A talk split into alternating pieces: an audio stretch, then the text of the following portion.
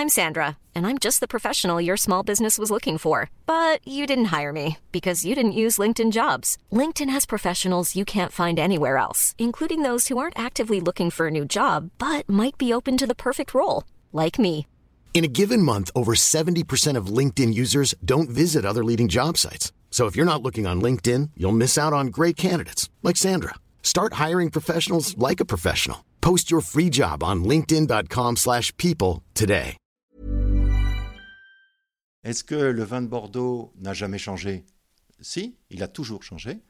D'abord parce que le consommateur lui change, donc le vin s'adapte au consommateur aussi. Donc il ne faut pas s'inquiéter de ça, je pense. Ça sera aux vinificateurs, aux vignerons, aux négociants, aux consommateurs, finalement, de trouver ce juste équilibre entre finalement l'offre et la demande.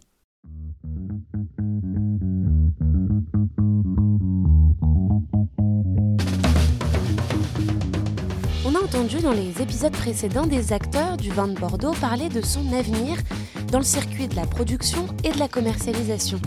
Mais le terminus de ce circuit, et donc peut-être le plus important, ça reste sa consommation.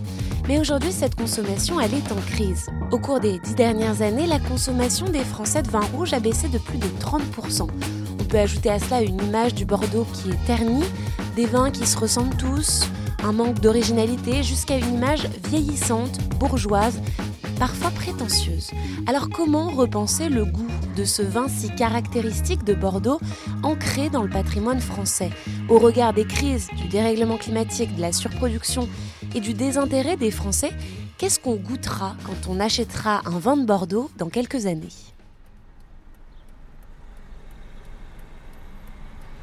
Donc on est de retour dans la voiture, cette fois-ci pour aller où ça Elsa? On va à l'Institut des sciences de la vigne et du vin à Villeneuve-d'Ornon, donc euh, environ 30 minutes euh, de Bordeaux. On va rencontrer Gilles de Revel qui est professeur euh, d'œnologie, qui va nous parler un petit peu euh, du goût euh, des, marqueurs forts de la typicité du Bordelais et de ce que ça pourrait devenir dans le futur.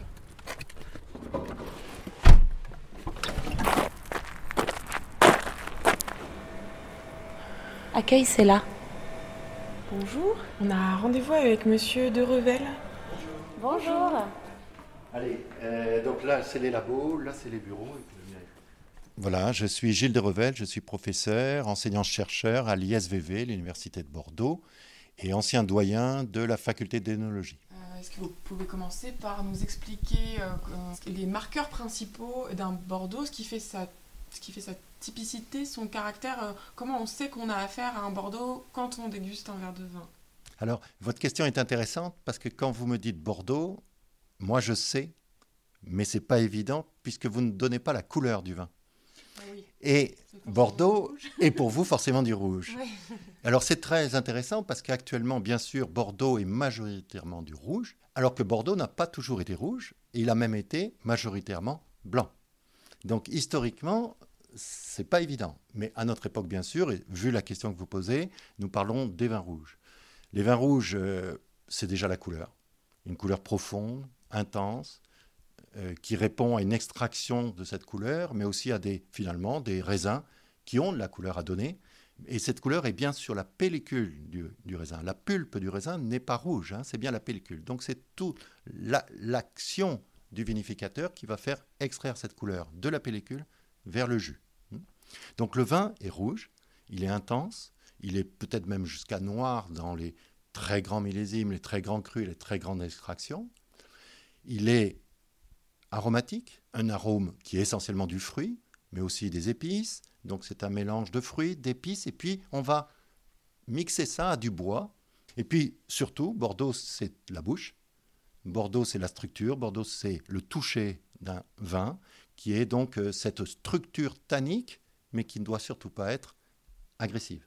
Et c'est ça aussi un peu le secret du vinificateur, c'est de faire un- une extraction suffisante et importante pour permettre au vin de vieillir longtemps, mais en même temps de ne pas nous donner des tanins agressifs qui seraient euh, pas agréables euh, et asséchants, etc. Est-ce que le tanin, est-ce qu'on peut rappeler Oui, alors le tanin, c'est évidemment une partie euh, un peu mystérieuse parce que c'est la chimie compliquée, mais globalement, c'est euh, des composés moléculaires, qui, des composés qui existent dans la pellicule, dans le pépin et un petit peu dans la baie, et qui vont être extraits. Ce sont donc des super molécules, des grosses molécules, qui vont apporter structure, volume, et de temps en temps, malheureusement, un peu d'astringence. L'équilibre, notamment gustatif du vin, c'est l'équilibre entre l'acidité, la fraîcheur, et la rondeur et la sucrosité. Lorsqu'il est rouge, il y a en plus donc ce troisième élément que sont les tanins et qui est la structure du vin. Donc nous sommes dans un équilibre un peu compliqué, très intéressant, et le vinificateur, lui, a ce rôle un peu magique, finalement, de, euh, de réussir l'équilibre entre cette fraîcheur, cette acidité et cette, pour aller vite, cette sucrosité, dont l'alcool est très important. L'alcool a toujours, été un élément d'équilibre avec l'acidité du vin. Sans alcool, le vin est plus acide. Avec un peu plus d'alcool, le vin est, ressenti moins acide. Donc ça, c'est l'équilibre, en effet, compliqué. L'équilibre dont vous parliez, euh, qui est à trouver pour donc euh, fabriquer du Bordeaux, est-ce qu'avec la hausse des températures, les vendanges plus précoces et euh, possiblement un merlot plus fragilisé, alors que c'est quand même un des cépages principaux, est-ce que est-ce qu'on peut s'attendre à ce qu'il y ait des modifications dans, cette, euh, dans, dans, ce vin rouge à la dégustation, j'entends? Est-ce qu'il peut évoluer? Alors, comment va jouer, pour aller vite, le réchauffement climatique? Donc, l'évolution des raisins en phase avec euh, ce réchauffement climatique, il va contribuer à modifier l'équilibre, c'est-à-dire notamment diminuer l'acidité des raisins, donc du vin, et augmenter du sucre du raisin et donc de l'alcool du vin. Donc oui, la réponse, elle est oui, ça bouge les lignes. Et puis on va complexifier un petit peu le, schéma en disant que ça va bouger aussi, éventuellement, l'arôme, qui va là aussi passer d'un arôme qui était plutôt à tendance euh, frais et peut-être même de temps en temps un peu végétal, vers des notes un peu plus cuites, un peu plus matures, un peu plus euh, euh, fruits cuits, etc. Donc oui, il y a une évolution certaine en même temps on s'en inquiète, en même temps on en profite. Parce qu'avant de dire que, par exemple à Bordeaux, on souffre du réchauffement climatique, on en profite beaucoup. Les vins n'ont jamais été aussi bons que maintenant. On vous l'a déjà dit. Hein c'est... Mais c'est à court terme. Alors, c'est très intéressant ça. C'est à court terme. Oui, ça serait plus facile de dire oui et c'est plus facile de dire oui. On ne sait pas très bien, en fait. L'exemple, et vous avez cité le Merlot, on y reviendra peut-être, mais le Merlot est un exemple assez frappant des questions qu'on se pose tous. C'est-à-dire le merlot, a priori, est condamné. Condamné parce que justement, il était extrêmement bien placé dans l'époque ancienne. Ancienne, c'était il y a une dizaine, quinzaine d'années. Et on se pose des questions s'il sera là encore dans 30 ans ou 40 ans. Donc ce merlot, il est indispensable pour l'instant. Mais encore une fois, il faut toujours regarder l'histoire. Ce merlot, il y a 100 ans, n'existait quasiment pas à Bordeaux. Donc l'évolution des cépages à Bordeaux est quelque chose d'historique. Là où je voulais en venir à l'instant, c'est par rapport à l'année dernière. 2022, année historiquement chaude, historiquement sans pluie. Du mois de juin au mois de septembre, on a eu un été caniculaire. Tout le monde a prévu que le merlot allait s'écrouler. On a fait les meilleurs vins du monde. Un millésime extra, avec des merlots extrêmement intéressants. Donc ce merlot est fragile, mais le merlot a peut-être beaucoup de résilience. Et c'est ça aussi qui va être intéressant euh, à regarder et à chercher. Il y a des cépages euh, euh, qui sont expérimentés, des cépages plus résistants, ou justement pour accompagner Bordeaux dans son évolution Alors, vous... Oui, on reviendra peut-être sur, le, sur les cépages actuels, hein, parce que finalement, Bordeaux a une chance folle par rapport à d'autres vignobles, c'est que Bordeaux a beaucoup de cépages. Alors peut-être pas 14 comme euh, nos voisins des Côtes-du-Rhône, mais euh, à au moins 4, 5, 6 cépages potentiels. Hein. Donc le merlot est aidé dans son équilibre final par des cépages majoritaires pour certains. Hein. il suffit de voir notamment le Cabernet Sauvignon qui est le cépage, là pour le coup, royal hein, euh, de, Bordeaux. Et le, le Cabernet Sauvignon a un potentiel encore d'évolution positive grâce ou à cause du réchauffement climatique qui est très important. Donc le potentiel actuel des cépages est extrêmement intéressant.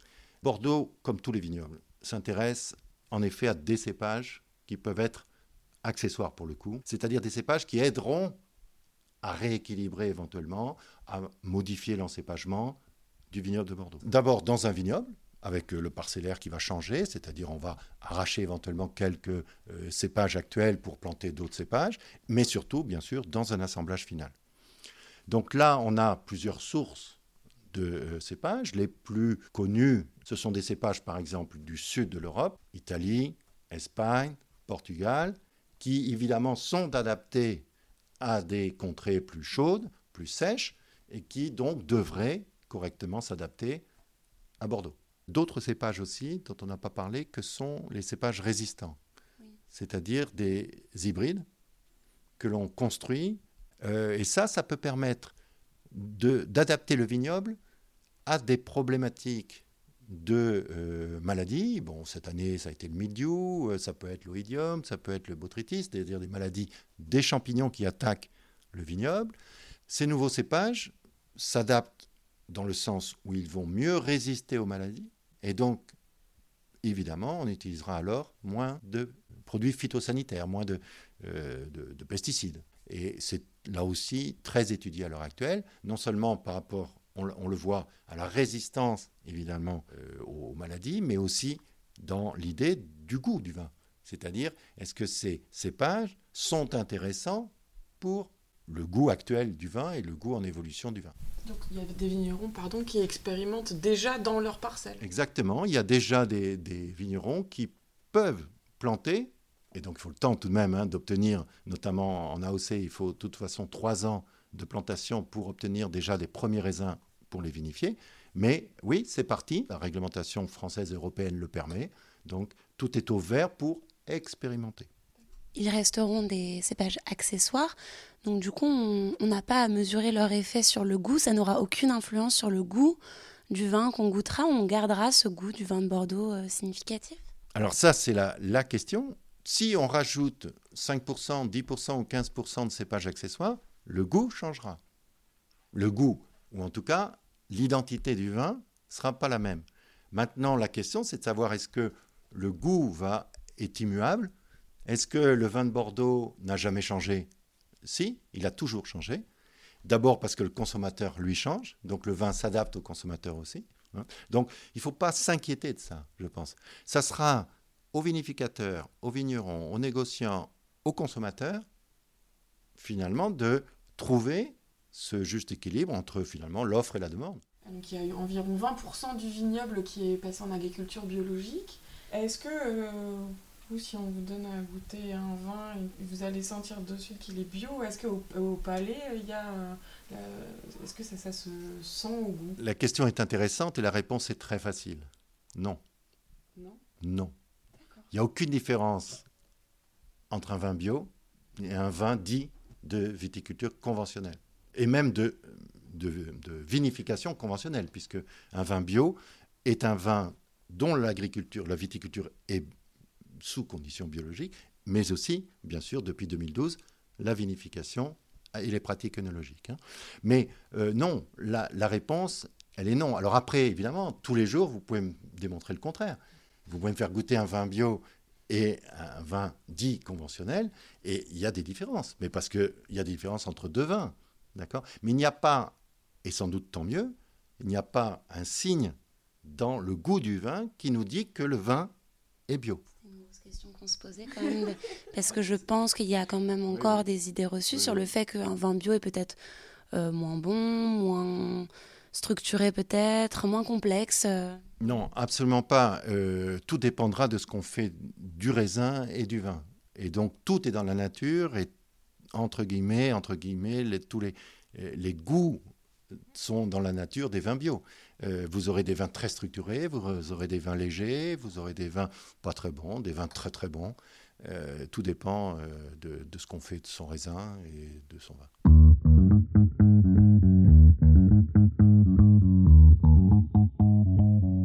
il va y avoir pas mal de surprises quoi, finalement dans les prochaines années, dans ce qui peut se passer on ne peut pas vraiment dire le vin ressemblera à ça, ça et ça, parce qu'il y a plein de critères dont on ne maîtrise pas les. Certainement. Euh, certainement, mais il faut le voir, c'est pas une révolution. Il faut le voir sur une lente évolution des choses. Une lente évolution dont le consommateur est au cœur de l'histoire. Hmm. Puisque c'est finalement, à la fin des fins, c'est le consommateur qui choisit hein, si le vin a un, goût qui lui plaît, etc. Donc, le vinificateur va faire des choix, il est aidé par les, experts, les expertises, il va s'installer dans une évolution, mais attention, on ne change pas un vignoble comme ça, c'est une plante pérenne, il faut plusieurs années pour qu'elle s'installe, qu'elle donne du bon vin. Euh, la loi dit trois ans, mais la vérité, c'est une dizaine d'années. Donc, euh, c'est pas souple, hein, c'est pas du blé, on le change pas comme ça. Euh, voilà. Donc, il y a une évolution qui est lente, une évolution des techniques, une évolution des potentiels, une évolution après des pratiques. Il faut que les vinificateurs, entre guillemets, s'adaptent à ces nouveaux cépages comprennent comment on les vinifie, comment on les vinifie à Bordeaux. C'est pas simplement d'aller voir ce qui se passe en Grèce ou en Espagne, c'est différent. Et donc, cette évolution, cette évolution sera lente, se fera sur des dizaines d'années. Et encore une fois, le goût du vin sera modifié sans doute, mais de façon lente et toujours avec une structure qui ressemblera à Bordeaux. Sinon, on perd son, son latin, on perd son âme et on perd ses consommateurs. Et alors justement, vous parlez beaucoup là depuis tout à l'heure de l'importance du consommateur et de ses goûts dans ce qui va être produit. Est-ce que vous pouvez nous dire les tendances qui se dégagent ou pas dans ce qu'aiment les consommateurs aujourd'hui? Le consommateur, il aime des vins plutôt faciles à boire, frais, à des moments de consommation conviviale. Pas forcément dans un repas, ça peut être avant le repas, ça peut être après le repas, ça peut être entre amis. Donc là, on a besoin de vins qui sont peut-être un peu moins riches, massifs, boisés, structurés. Bon, y a, cette demande, elle est connue, elle est référencée, elle est discutée. Après, euh, il y a quand même des, des demandes de consommation de vins avec une forte identité. Pour les vins de Bordeaux, quand on cherche un grand vin de Bordeaux, on attend tout de même des critères qui sont à la base même de l'appréciation des, grands vins de Bordeaux, de la structure, euh, de l'arôme complexifié avec euh, une, bouche très présente, mais ronde, euh, des tanins. Donc, pas, de sucre. Hein. Il n'y a pas de sucre dans les, dans les vins rouges. à Bordeaux, il y a une quantité de sucre qui n'existe quasiment plus, hein, puisque tout a été transformé en alcool par la levure. Et puis la question, c'est est-ce que Bordeaux ne peut pas non plus revenir puisqu'il y a une demande, sur des vins très frais, des blancs par exemple, ou des rosés, hein, qui sont euh, tout de même des, vins qu'on peut produire à Bordeaux de, façon très, très intéressante et très agréable. Donc si on imagine le vignoble de l'avenir, on pourrait voir plus de blanc, moins de rouge Oui, on peut tout à fait penser que le vignoble bordelais peut s'adapter aussi à la consommation. Et si euh, la consommation est plus importante en blanc, ce qui est vrai actuellement euh, le vignoble peut très bien être replanté ou planté avec cette évolution lente, hein, mais planté avec des, cépages blancs. On boit peut-être moins de rouge, ou alors il faudra trouver des, rouges d'abord qui s'adaptent mieux à la chaleur, et puis peut-être une consommation différente, euh, euh, plus fraîche. il faut absolument, absolument, je le dis souvent, adapter véritablement le service du vin hein, à la demande. Alors justement, est-ce que le passer au, le passer au frigo, c'est une faute de goût ou pas? Alors, c'est peut-être une faute de goût, mais c'est bon, pour le, mais c'est bon pour le goût. C'est-à-dire que je pense que quand il fait 35-36 dehors pendant un mois, il est impensable de croire que le vin qui est stocké dans sa maison, où il fait peut-être 24 ou 25, voire plus, est bon à boire. Donc il faut le refroidir. Alors il y a plusieurs méthodes pour le refroidir.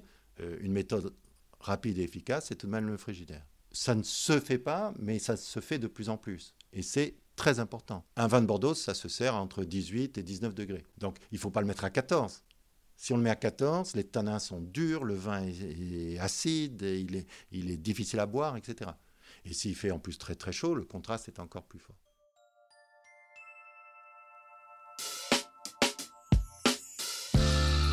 L'avenir du goût du vin de Bordeaux dépendra donc surtout des consommateurs, de ce qu'ils aimeront dans quelques années. De là, le vignoble bordelais est amené à évoluer, comme il l'a toujours fait finalement. Et après ces deux jours dans le vignoble bordelais, c'est ce qu'on retient avec Elsa de toutes nos rencontres, et puis surtout que cette évolution est déjà en cours. Merci d'avoir écouté cette série réalisée pour le podcast Minute Papillon Si elle vous a plu, n'hésitez pas à la partager, à en parler autour de vous et puis surtout à vous abonner sur votre plateforme ou appli d'écoute préférée. À très vite et d'ici là, bonne écoute des autres podcasts de 20 minutes.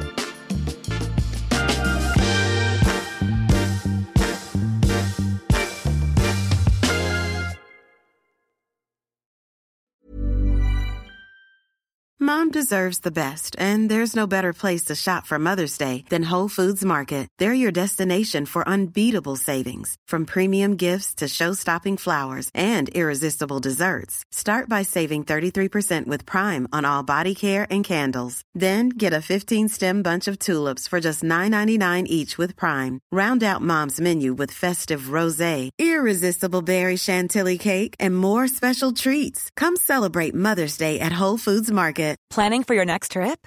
Elevate your travel style with Quince. Quince has all the jet setting essentials you'll want for your next getaway, like European linen, premium luggage options, buttery soft Italian leather bags, and so much more. And is all priced at 50 to 80% less than similar brands.